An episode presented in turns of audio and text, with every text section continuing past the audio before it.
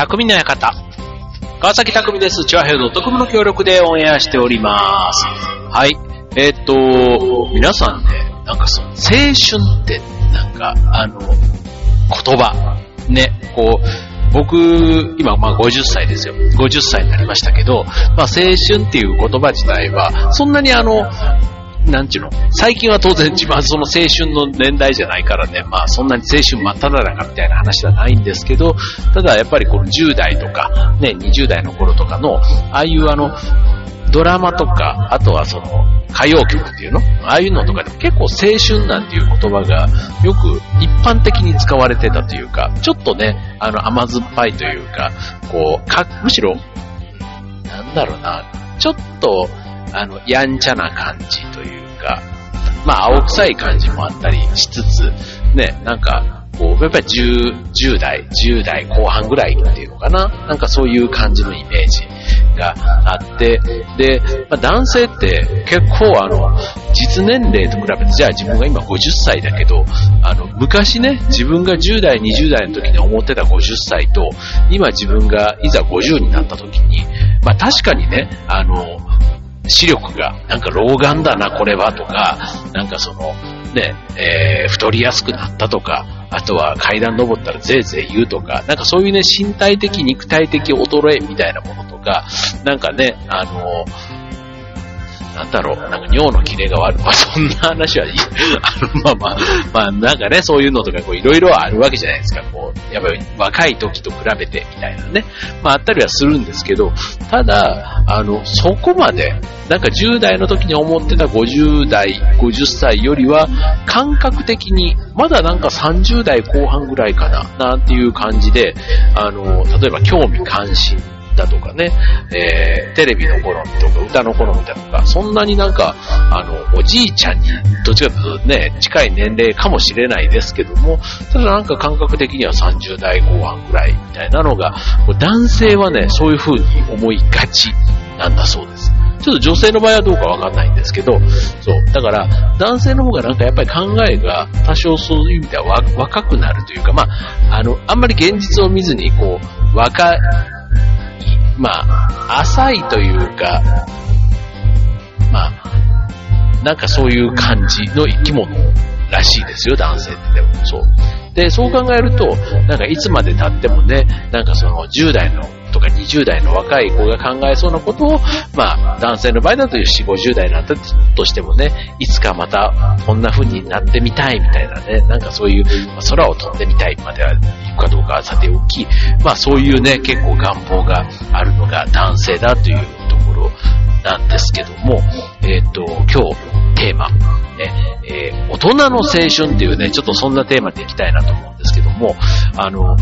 とはいえ、ね、大人がその青春のような、えー仲間と一緒にね、泣いて笑って、ね、なんか一つのことをやり遂げてとか、そういったことが、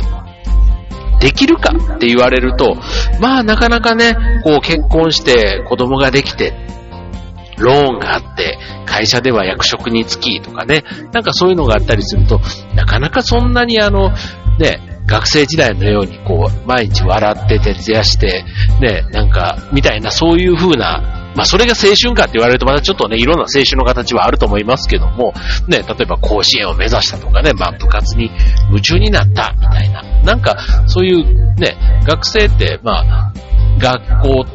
ね、勉強とスポーツみたいなところで言えば、まあ、ね、勉強って一つ、まあ、あの、若い時にこういう努力するものの一つみたいな感じ。まあ学校があるとね、まあそういうものだと思うんですけども、あの、一方で、ね、部活って結構青春の象徴みたいな感じってあるじゃないですか。で、まあそれ以外にもね、いろんなその部活以外のね、まあ恋愛もしかりですし、それ以外でもね、なんかその大学に入ればサークル活動だったり、ね、なんかそういうのもいろいろこう青春の、あと部活とかも、あ、部活じゃないや、バイトなんかもね、あの、そうかもしれませんよね。青春の1ページを刻んだものとして、ね、えー、どっか旅行に行ったとかね、なんか趣味をね、すごくこう、深く、こう、時間がたくさんあった時にね、やったことなんていうのが結構青春の思い出の1ページになったりするのかななんて思うんですけども、これがね、大人になると、ね、さっき言ったように、いろんな、まあ、制約とまでは言わないですけども、まあ、自分の中でなんかいろいろブレーキをかけたり、理由をつけちゃってる、あとはなんか、誰に気を使ってかわかんないけど、なんかその青春みたいなものとはちょっと、程遠い生活をしてしまうっていうのがやっぱり大人の差がというかあるようなんですけども、ね、これね、なんか、あの、一個一個ちょっと掘り下げていくと、その、大人というね、くくりになると、なぜ青春ができないのか、ね、ちょっとそんなところもね、あの、掘り下げていくと、なんか意味があるようです。はい、ということで今日のテーマ、大人の青春でお送りしたいと思います。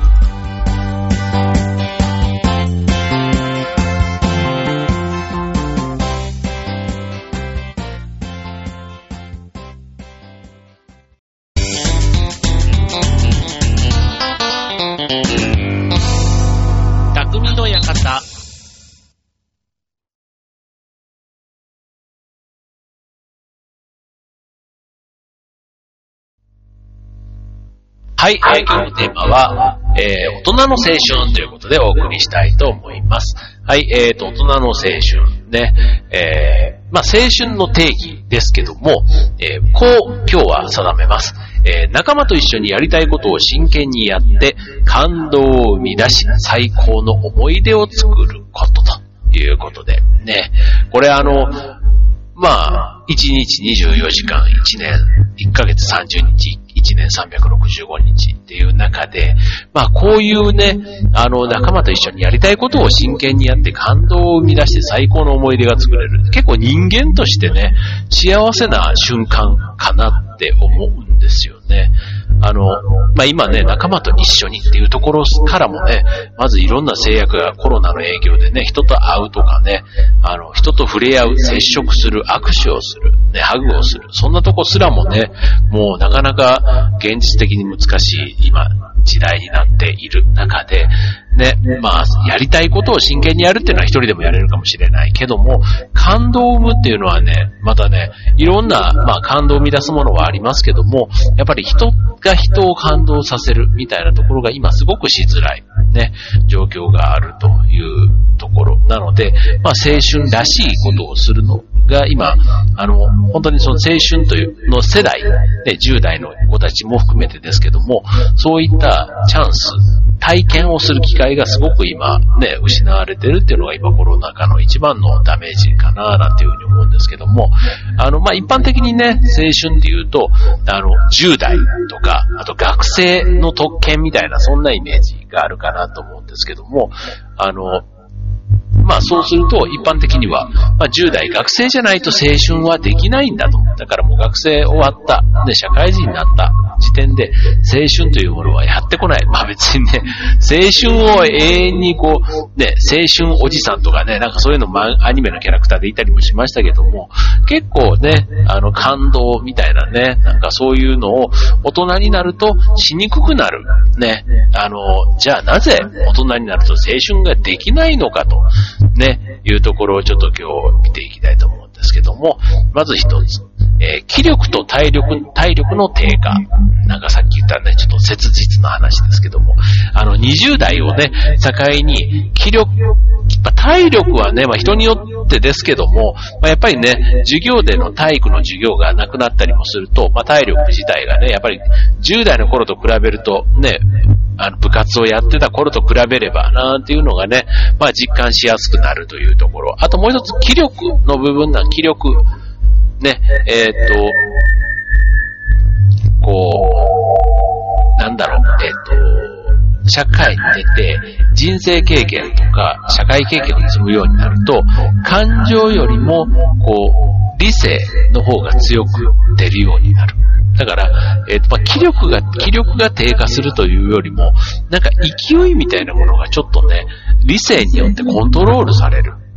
あと我慢を覚えたりとか、あとね、人との距離感にぶつかり合ってたみたいなところも、ぶつからず衝突を避けながらね、まあ世の中を渡っていくっていうとまたね、ですけども、結構そういうことも考えるようになるっていうのが20代なのかもしれません。はい。で、経験を積むと、あの、当然、あの、経験値が上がる。イコール、目新しいことが減る。だから新鮮なワクワクドキドキ感が減るという、まあそういうこと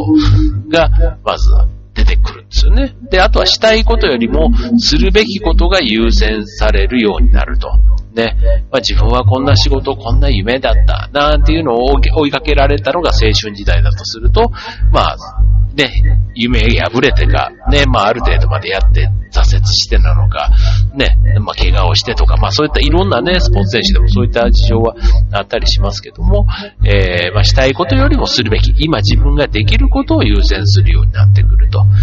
だから一言で言うと、あの、さっきみたいに気力、まあ、エネルギーがなくなってるわけではないんですけども、その思いだけで動くみたいなところがやっぱりちょっと少なくなって、まあ、よく言うと落ち着いてくるというとこなんでしょうね、と。ね、で、これがまたね、30代になっていくと、あの、またさらにね、またそのあたりの感覚がより、あの、強く出てくる、色濃く出てくるっていうのかな。でも一方で、まあ青春っていう言葉をね、あの30代になってもね、こう多用する人もいたり、あとはね、熱血な感じっていうのが、こう青春のイメージちょっと重なるんだとすると、大人でも結構熱血な感じの人。ね、あの、安倍博さんみたいな。まあ、安倍博さんが、まあ、で松岡修造さんとかね、なんか熱血感イコール青春っていう、なんか青春とちょっと大人が被るような人ってああいう人かな、なんていうふうに思いますけども、一般的にはね、まあ、20代から30代、30代から40代になると、気力、体力の低下みたいなところが青春と遠ざかっていくっていう要素があるというのが一つ。で、続いて、えー、二つ目。集合しにくいということ。これさっきのね、仲間と一緒にみたいなところで言うと、この集まりづらい、毎日同じ連中と毎日過ごせたのがまあ青春時代だ。まあ、って考えたら、職場なんかね、ある意味ね、毎日同じ人と会ったりもするんですけど、うんただリズムが違うというかね、まあ仕事、役割があって、まあそれぞれがね、こなしている。だから、10代の学生とかは、ほとんどの人が、まあ、同じ生活リズムで毎日を過ごしている。まあ、朝起きて学校行って、夕方になれば、えー、家に帰るか部活かバイトかみたいな。あとは夜寝て、えー、平日は学校、休日は、あまあ、祝日、週末は休みとかね。まあ、そういった、あとは、まあ、学校っていうね、そういうくくりの中で、まあ、何百人っていうね、同級生がいたりして、なんていうところで、まあ、毎日ね、こう一緒にいる状態。だから、社会人に比べたら、拘束時間がある意味短い。まあ、放課後なんかはね、自分の意思。まあ、今はね、飲み会とかもなくなっちゃって、社会人も結構ね、えー、アフターファイブは自分の時間っていう人増えているかと思いますし、そう、それ以外逆にね、遊ぶ選択肢がすごく今狭いから、ただ、じゃあ、えー、アフターファイブ、会社の人に縛られなかった、じゃあ友達とたくさん遊べるかっていうと、今はね、ちょっとそういう意味では、あの、コミュニケーションは取れるかもしれないけど、まあ、直に会ってっていう機会は多分だいぶ減ってんだろうなっていうふうに思いますね。はい。で、それに、えー、学生のさっきみたいな、えー、ところと比べると、社会人になると、まあ、えー、生活が比較的不規則になったり、ね、あとは休憩時間とかね、勤務時間もあのバラバラになって、だからその、一緒にいるみたいなところっていうのが、なかなかこう、あの、特定のペアみたいな感じでね、一緒になる人は出てくるかもしれませんけども、その、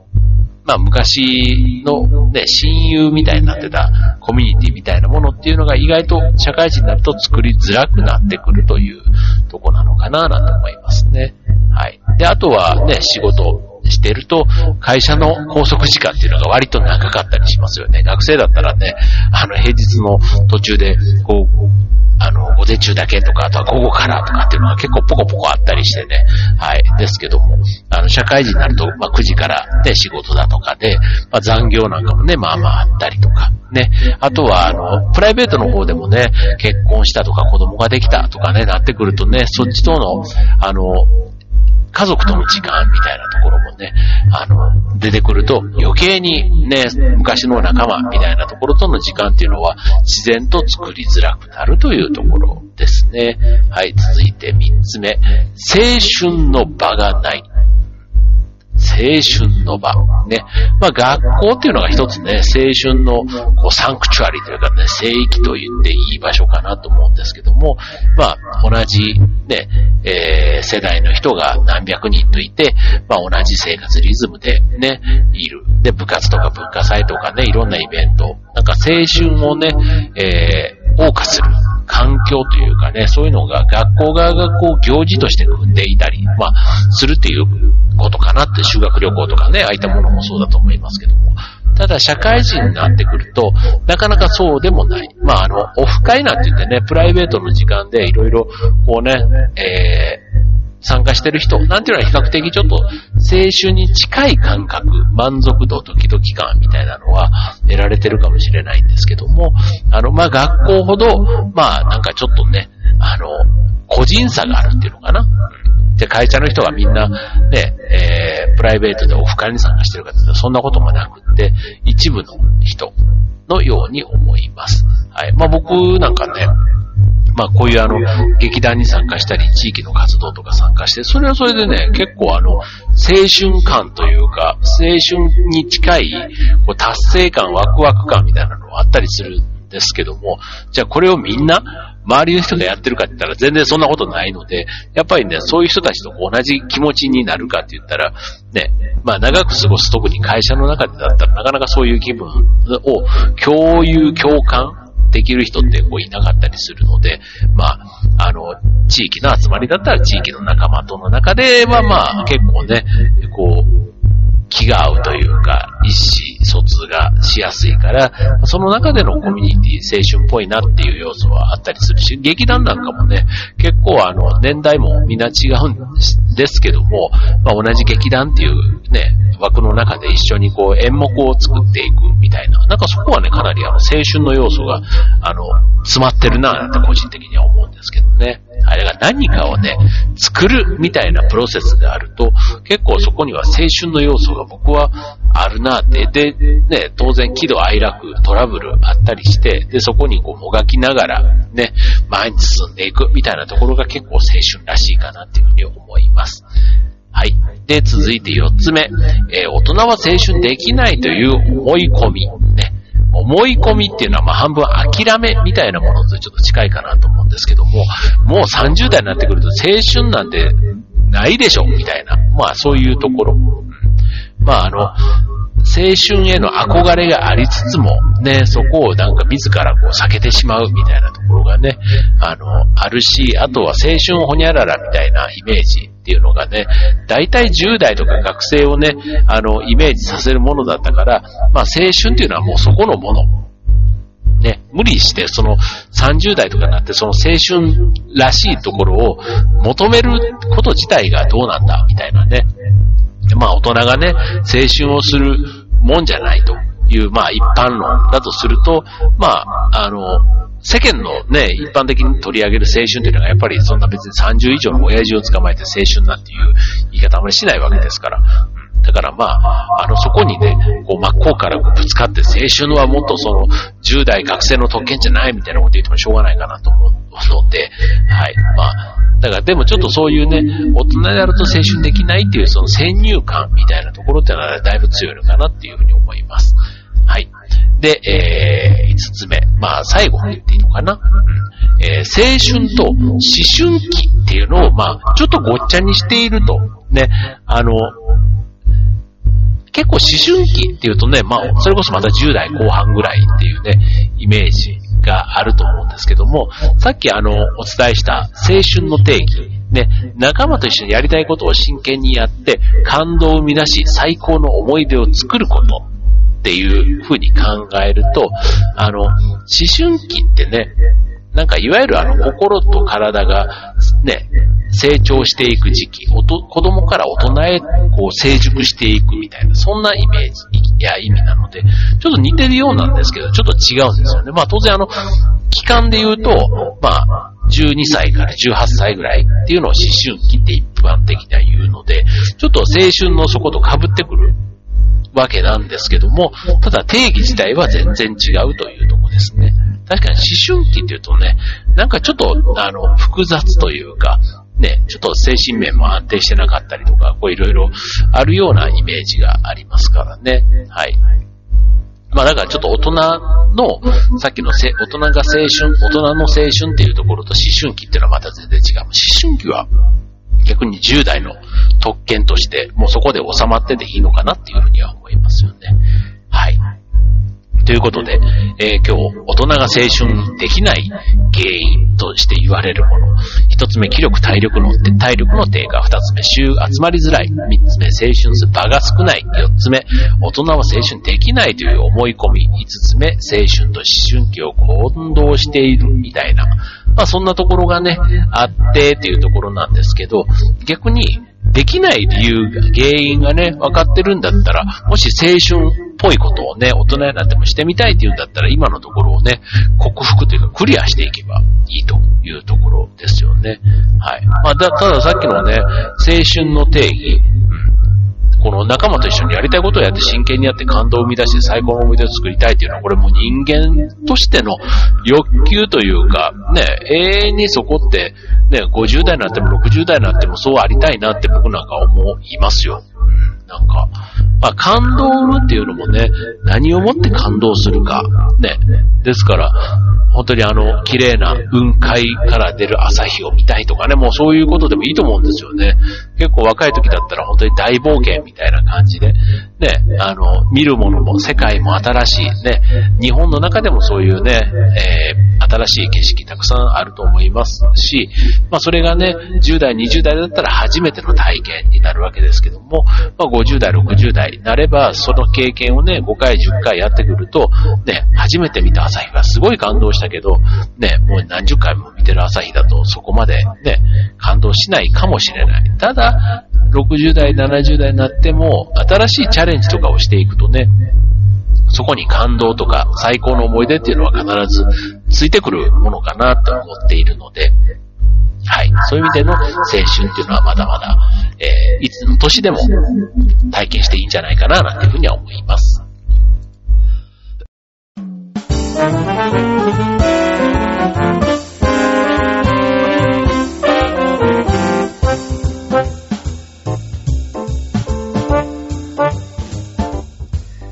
はい、えー、匠の館、今週のテーマは、大人の青春ということでお送りいたしました。はい、なんかね、本当にあの、